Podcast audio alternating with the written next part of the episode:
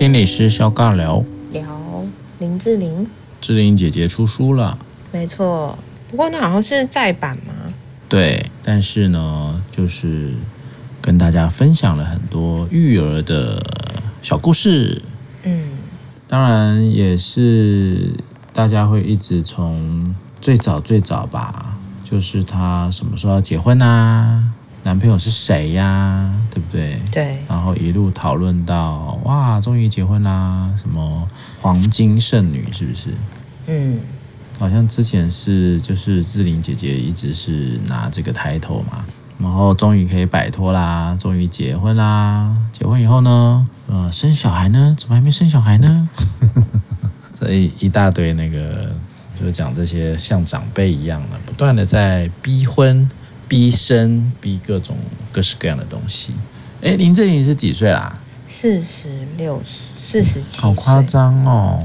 对啊，我从那时候他刚开始出道的时候，我应该还没出国哎。哦，对啊，他那时候我二十五六岁的时候吧。林志颖是不是四十七了？还是四十七了？四十七岁，大我四岁。嗯。对啊，我那时候二十五岁，他已经三十了，快三十，跟你一样哎，没有，已经超过三十了。好哟，谢谢你哦。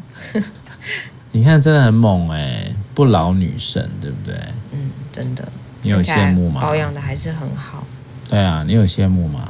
当然啦，这样子的话不是很好吗？就是、真的、哦，你会最羡慕林志玲哪里啊？从一个女性的角度。嗯羡慕她的自我管理能力吧，对，非常有毅力，不放松，就是很能够去让自己维持在一个他觉得最好的体态跟状态。是啊，好像当明星这是蛮重要的条件，对不对？真的，我觉得那个不放弃这件事情是蛮厉害的，嗯、就是我很容易就放弃了。你说不放弃的吗？不放弃，不吃东西这样？对啊，维持好的体态，维持好的状态。嗯真的很一不小心就会破功，就哦，好算了吧，明天明天再来。这真的很多时候算是一个，也是一个产业的管理啦，对不对？一个物业的管理的概念。嗯，因为那个谁啊，蓝一峰不是他的股东同学嘛？对呀。然后好像他就讲说啊，他们其实也都蛮常听到林志颖跟他们讲说，真的很辛苦。嗯。嗯。他们大概都做不来这样的事情，对不对？真的。所以你可能每天是要花。非常非常多的时间去做保养啊、运动啊，然后各种各式各样的修补，对吧？修修补补，修修补补。然后其实这一次大家会特别的关注，就是她生小孩啊，生小孩也是一两年了吗？没有呢，是今年一月的事情。今年才生哦。今年一月、二月过年的时候生的。失敬失敬失敬。对，不是一两年。他就有在讲到说，他四十六岁高龄产妇，然后他就是不断的想办法，倾尽所有的努力去想办法有个小孩，然后这件事情好像也是努力了十几次，然后也没有办法。做人工吗？应该是吧，因为他并没有讲太多，他就说经过超过十几次的努力，然后他就在谈是说可能也没有办法有第二胎了。就是这个备孕是哦，什么意思？他说他觉得他他，他觉得他没有办法办到，是因为他的身体告诉他他已经尽了所有该有的努力了，所以他现在可能是没有办法。哦是哦，嗯，那他现在小朋友已经快要满一岁了。我我还以为他是要再拼第二胎。没有，他说他觉得他自己没有办法。这样子哦，嗯，跟我想的不太一样。对啊，然后所以他其实这次在参加呃，不管是新书发表会啦，或是在一些就是产品发表产产品的那种推销基金吧，好像是基金，就是在讲到、啊、是基金啊，就在讲到说他觉得。呃，有些女性啊，可能是单身的、未婚的，或是高龄的，不断想要去尝试，可是还是没有办法做到的这件事情。她想让大家知道，她也是经过很多很多的努力，超过十几次的尝试的努力。对啊，她就说她一直都没有放弃，因为相信奇迹会发生。然后她也在讲说，她觉得提早照顾好自己很重要。嗯。对，当然了。不过你不觉得人很奇怪吗？他有了第一胎之后，就问他说：“啊，那你有没有二胎计划？”就是 永远都不会。你说谁问？嗯，记者。对啊，记者啊，然后或是说，是啊，这个好像就还蛮平常的。所以我好像就看到他在跟那是黄子佼吧主持，然后他们就在谈说，就是大家一直都很关注他，就像是呃你刚刚前面谈的，你什么时候要交男朋友？你什么时候要结婚？你什么时候要生小孩？然后你生完小孩之后，你什么时候要有第二胎？就这些事情是没有结束的一天呢。身为一个公众人物，是不会有结束的一天。真的就觉得结束就代表你的生涯也结束了。所以这次他也在谈的是说，他接下来会把重心放回去他的家庭，然后照顾他的小孩，所以他就会算是淡出荧光幕吧。对啊，他就觉得说，等到他照顾完小孩之后，如果真的 OK，他才会再回来。是啊、哦，嗯，他说他现在暂时是没有。他讲这么多那个。对啊，哦，他说他可能要等到小朋友上学的时候才会考虑复出演艺圈。该不会是那个谁，他先生叫他这样？呃，这个就那个啊，我觉得会不会有文化上的秘辛是我们不知道的呢？这不知道哎，不过他有在谈是说他跟他先生的关系吧。他觉得他自己之前也是有产前忧郁的，那但是他先生都很耐心的陪伴他，哦、然后也有在谈到的是，我没有找我们帮忙吗？他有讲到说他自己生完小孩也有一段低潮的时间，身材没有恢复，情绪也不太好，也是产后的忧郁，所以其实产前产后都是有一段忧郁期的。那他就有讲到他的先生其实是非常的贴心，然后能够跟他就是一直站在一起，然后能够互相体谅，或是说一直把感谢说出来，他觉得是很重要的。OK，贵为志玲姐姐也是这么的辛苦啊。是吧？我觉得就是脱下明星的光环，他就是个人呐、啊。嗯，对啊，人在很多的关系里面，在很多的变动里面，其实也会发生跟一般人一样的状况啊。不可能是因为他是明星，他是好像第一名模，就这一切就都会很顺利，就都会很好。我我没有说他现在就真的很不顺利或者不幸了，只是说这好像也是我们一直在提醒大家的是。荧光幕前跟荧光幕后嘛，可是终归回来的应该是要谈那个主体性是谁，是你想要看到的样子，嗯、还是他真实的样子？没错，当然这个公众人物是不会让我们看到他们私底下的样子的啦。对啊，他毕竟那是他们这个维生的工具嘛。而且我觉得这次大家在他回来之后呢，还是不断的在。讲他的外表，就说他是不是整个脸都变啦？是不是他都没有控管好他自己？我觉得这些事情也是真的哦。对啊，就是很多人就会在讲说，以前都会觉得他是很有少女感的啊，那现在没有想到少女感，现在就变成是另外一种枷锁。你一定只能够长成那个样子，然后你怎么会变这样啊？你真的好老哦。然后就说你有皱纹了，或是怎么大家都就是长得越来越像。然后所以他就说。他不知道自己十年之后会不会有勇气站在大家面前，就这个东西是我觉得是蛮蛮恐怖的，因为你不管年纪几岁，你都应该要保留在你刚出道那个样子，这不是很恐怖吗？你永远不会。这好像对，好像之前也因为毕竟这个时代有越来越多这种老明星了嘛，所以好像之前也也都会都会被拍到老的照片啊。对啊，对啊，嗯。然后是啦，这个也是很常人会说啦。那难道不能老吗？是不是？对不对？而且我现在看才发现，他已经出道三十二年嘞。他从十五岁开始拍广告，然后到现在已经三十二年。他就说他自己的人生大半时间都在大众目光下，哦，所以他会认为自己是在刚刚好的时间结婚，刚刚好的时间有小孩，刚刚好的时间去享受他自己的生活。所以他才会渐渐的把重心移到他的家庭里面，没有想要，嗯哼，呃，再回到演艺圈里面吧。我们也只能祝福他啦，对吧？因为毕竟你说，就像是你工作了这么久，你要隐退嘛，嗯，其实是很不容易的事情哎。没错啊。嗯，要能够放手。看到一些这个运动选手啊，要隐退啊，什么都哭的乱七八糟的耶。哦，对啊，之前不是那个谁，网球选手也才刚隐退，哦、然后 Roger，对啊，那个会是什么感觉啊？那就是一个我已经做了这么多年，熟悉的球场，熟悉的环境，好像自己的某部分就要真正的放下来了。嗯，嗯，对不对？已经是自己身上的一部分了。真的，我觉得其实这个好像比较我们比较难有这样的感觉哦。好像运动员啦、明星啦，或是说一些你要说相对比较有寿命，电竞选手嘛，那也是一种运动、嗯、被关注啦。对，被关注是一个，然后或是说你在这个职业里面好像有一定的年限吗？位置，嗯，成就，对不对？那都是一种失落啊。是啊，是啊。你应该也蛮想要有这样的一天吧？然后你办个隐退赛，隐退赛。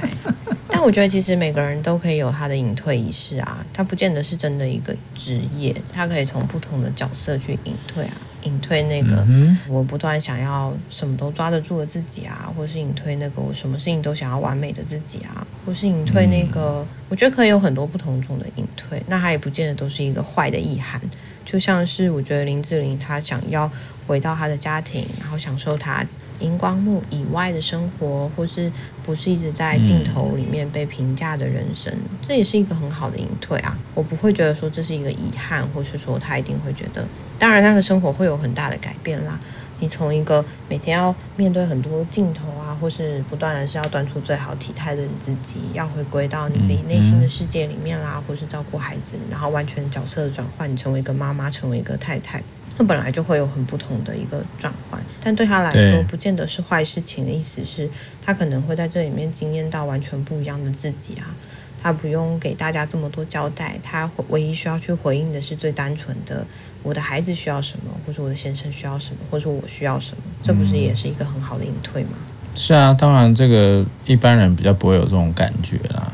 对不对？我们凡夫俗子是不会有这些的，我们只会担心说退休金够不够啊？哦，这当然也是啊，非常的需要考虑的啦。就是一般人 要从他的位置上隐退，我有没有钱过下一步，或是说我会不会因为我隐退了之后，我就再回不来了，潦倒之类的贫穷。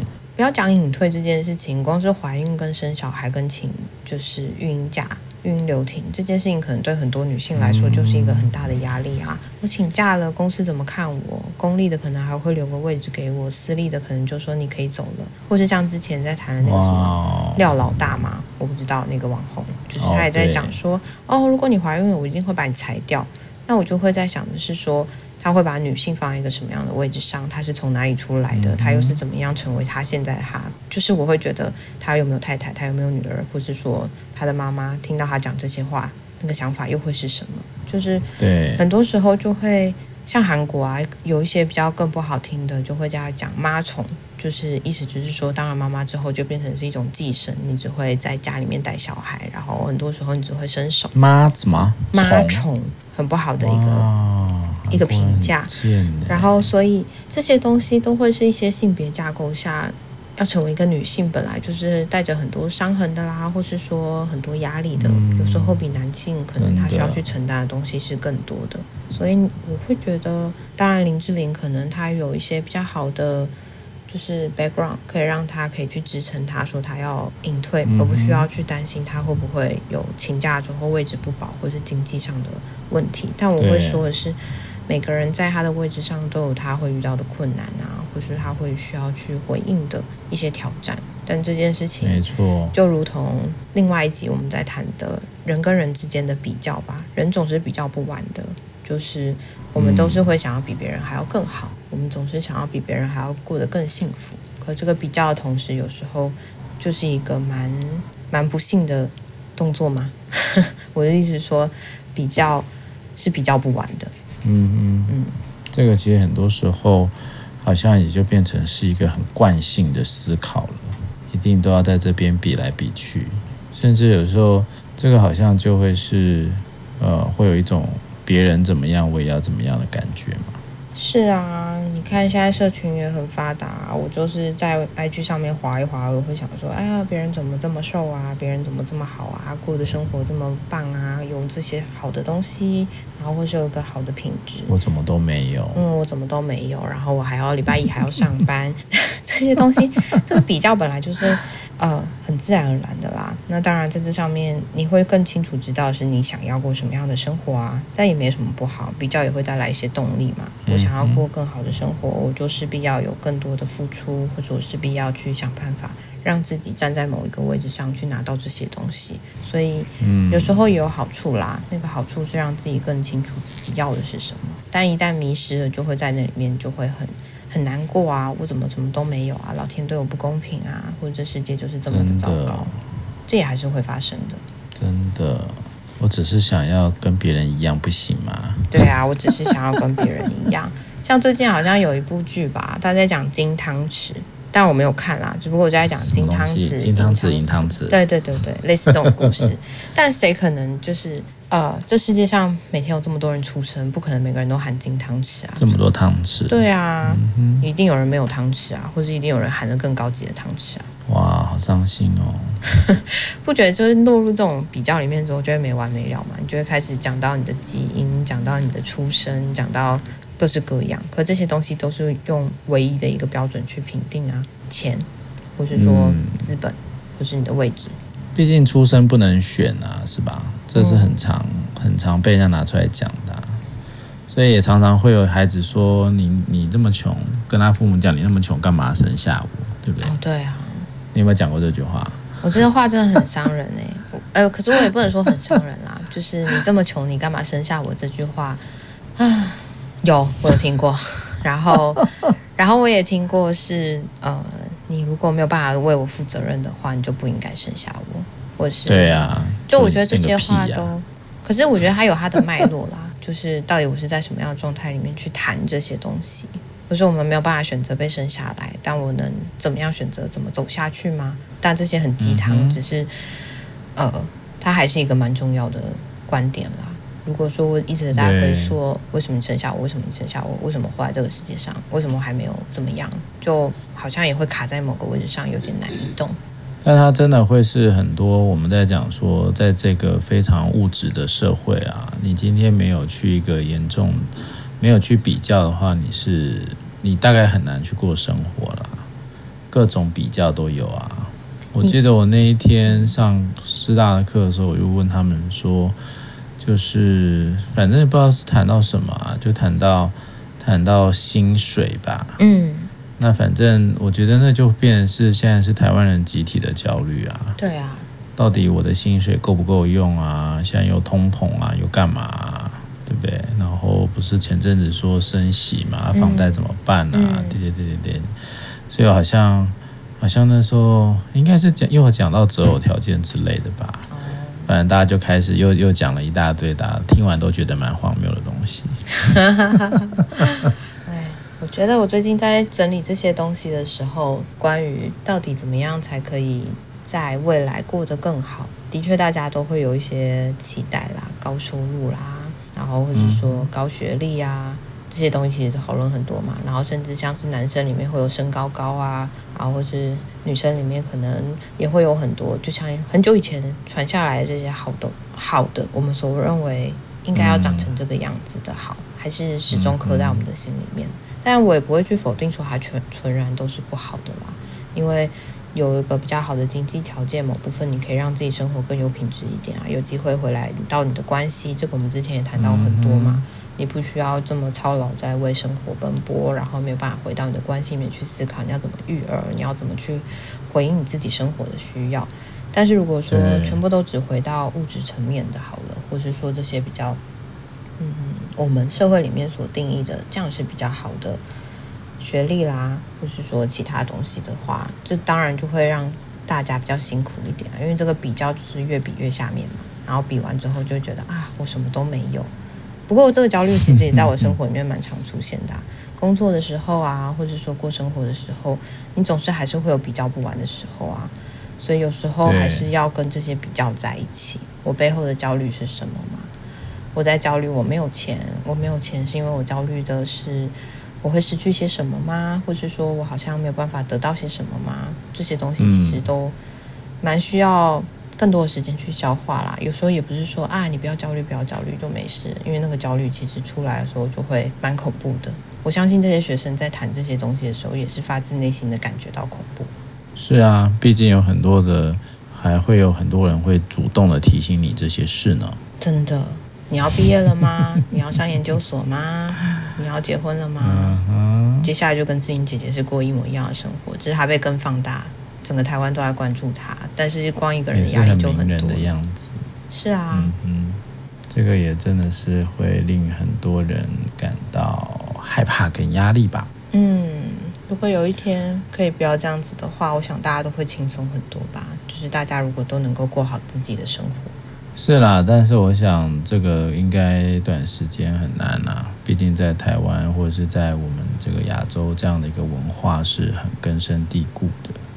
它就会无止境的把人类最深层的一个焦虑会不断的翻搅出来，透过各种各各式各样的说法去把它翻搅翻搅，不翻搅反倒怪吧，对不对？嗯，好像你的人生目标，我其实也蛮好奇啦。如果今天有人问你的人生目标是什么，现在的你会回答什么呢？现在的我。就会回答，我要，请回答。哦，这好灵魂拷问哦，但就是很多真心话好像不适合讲出来。没有啊，不就是赚大钱吗？你还有别的哦？哦，赚大钱当然是很重要的一件事情啊。对。哦，所以有别的喽？嗯，你知道，毕竟也三十几岁了，要想一想。对啊。什么东西？生小孩哦。啊，这个呀，这个再想一想，再放在后面再想一想。生育率这么低耶？那你的人生目标是什么呢？我要反问你。我人生目标现在，我现在很单纯呢，睡得饱就好了。哇，听起来好悲伤哦。对啊。好哦。我今天其实吃喜酒的时候，吃到尾声就打个哈欠。然后这一番就说：“这么累哦，你有你有在睡午觉吗？” 我就说没有啊，真的。但最近比较累是真的啊。年纪也大了，体力会有差。对，这也是一个，所以我可以开始比较有点感觉，是为什么这么多人都想要去这个返老还童？真的，真的，对不对？你是不是也会很有感觉？很有感觉啊！你应该还好吧？我不知道哎、欸，我觉得就是现在就已经有老的感觉了。身体会告诉你啊，身体是很诚实的啊。他告诉你什么？会告诉你你要不要休息，会告诉你现在状态好不好？现在很累这样子。对啊，会告诉你啊，你睡了八小时还是睡不饱。或者说假日的时候。是啊，是啊，这好像已经是一个常态了吧？真的，你就是要把一整周的疲惫都在假日里面补。很可怜哦，这样的生活到底还要过多久？你要过多久？你有觉得相对来说有差吗？就随着小朋友长大了之后，啊、这件事情就会比较。可以有机会多休息一点，应该多少会有一点吧，但是你也不晓得之后会发生什么事啊，所以我觉得那个未知也还是会让人担心的吧。没错，对不对？毕竟我们都在这个行业里面嘛，真的看了太多了。哎呀，好啦，我想我们就不要再逼志玲姐姐了，也不要再逼我们自己了。嗯，很多时候真的，如果回到一个这个这叫什么啊？人生来这一招呢，就是来受尽各种苦难的。那如果用这个角度来看的话，那没关系吧，反正就是苦难嘛，苦难多苦难少，反正总是会完成的，是不是？总是会闭上眼的。这结论好悲伤啊！不过我觉得大家可以想一想，想要从哪个上位置上面去隐退，这其实是蛮好的一个思考点。嗯，OK，好的，那我们就期待廖伟慈下次告诉我们他在什么地方隐退，这样。好的，我们会去祝福你参加你的隐退仪式。好的，好的，到这边，拜拜，拜拜。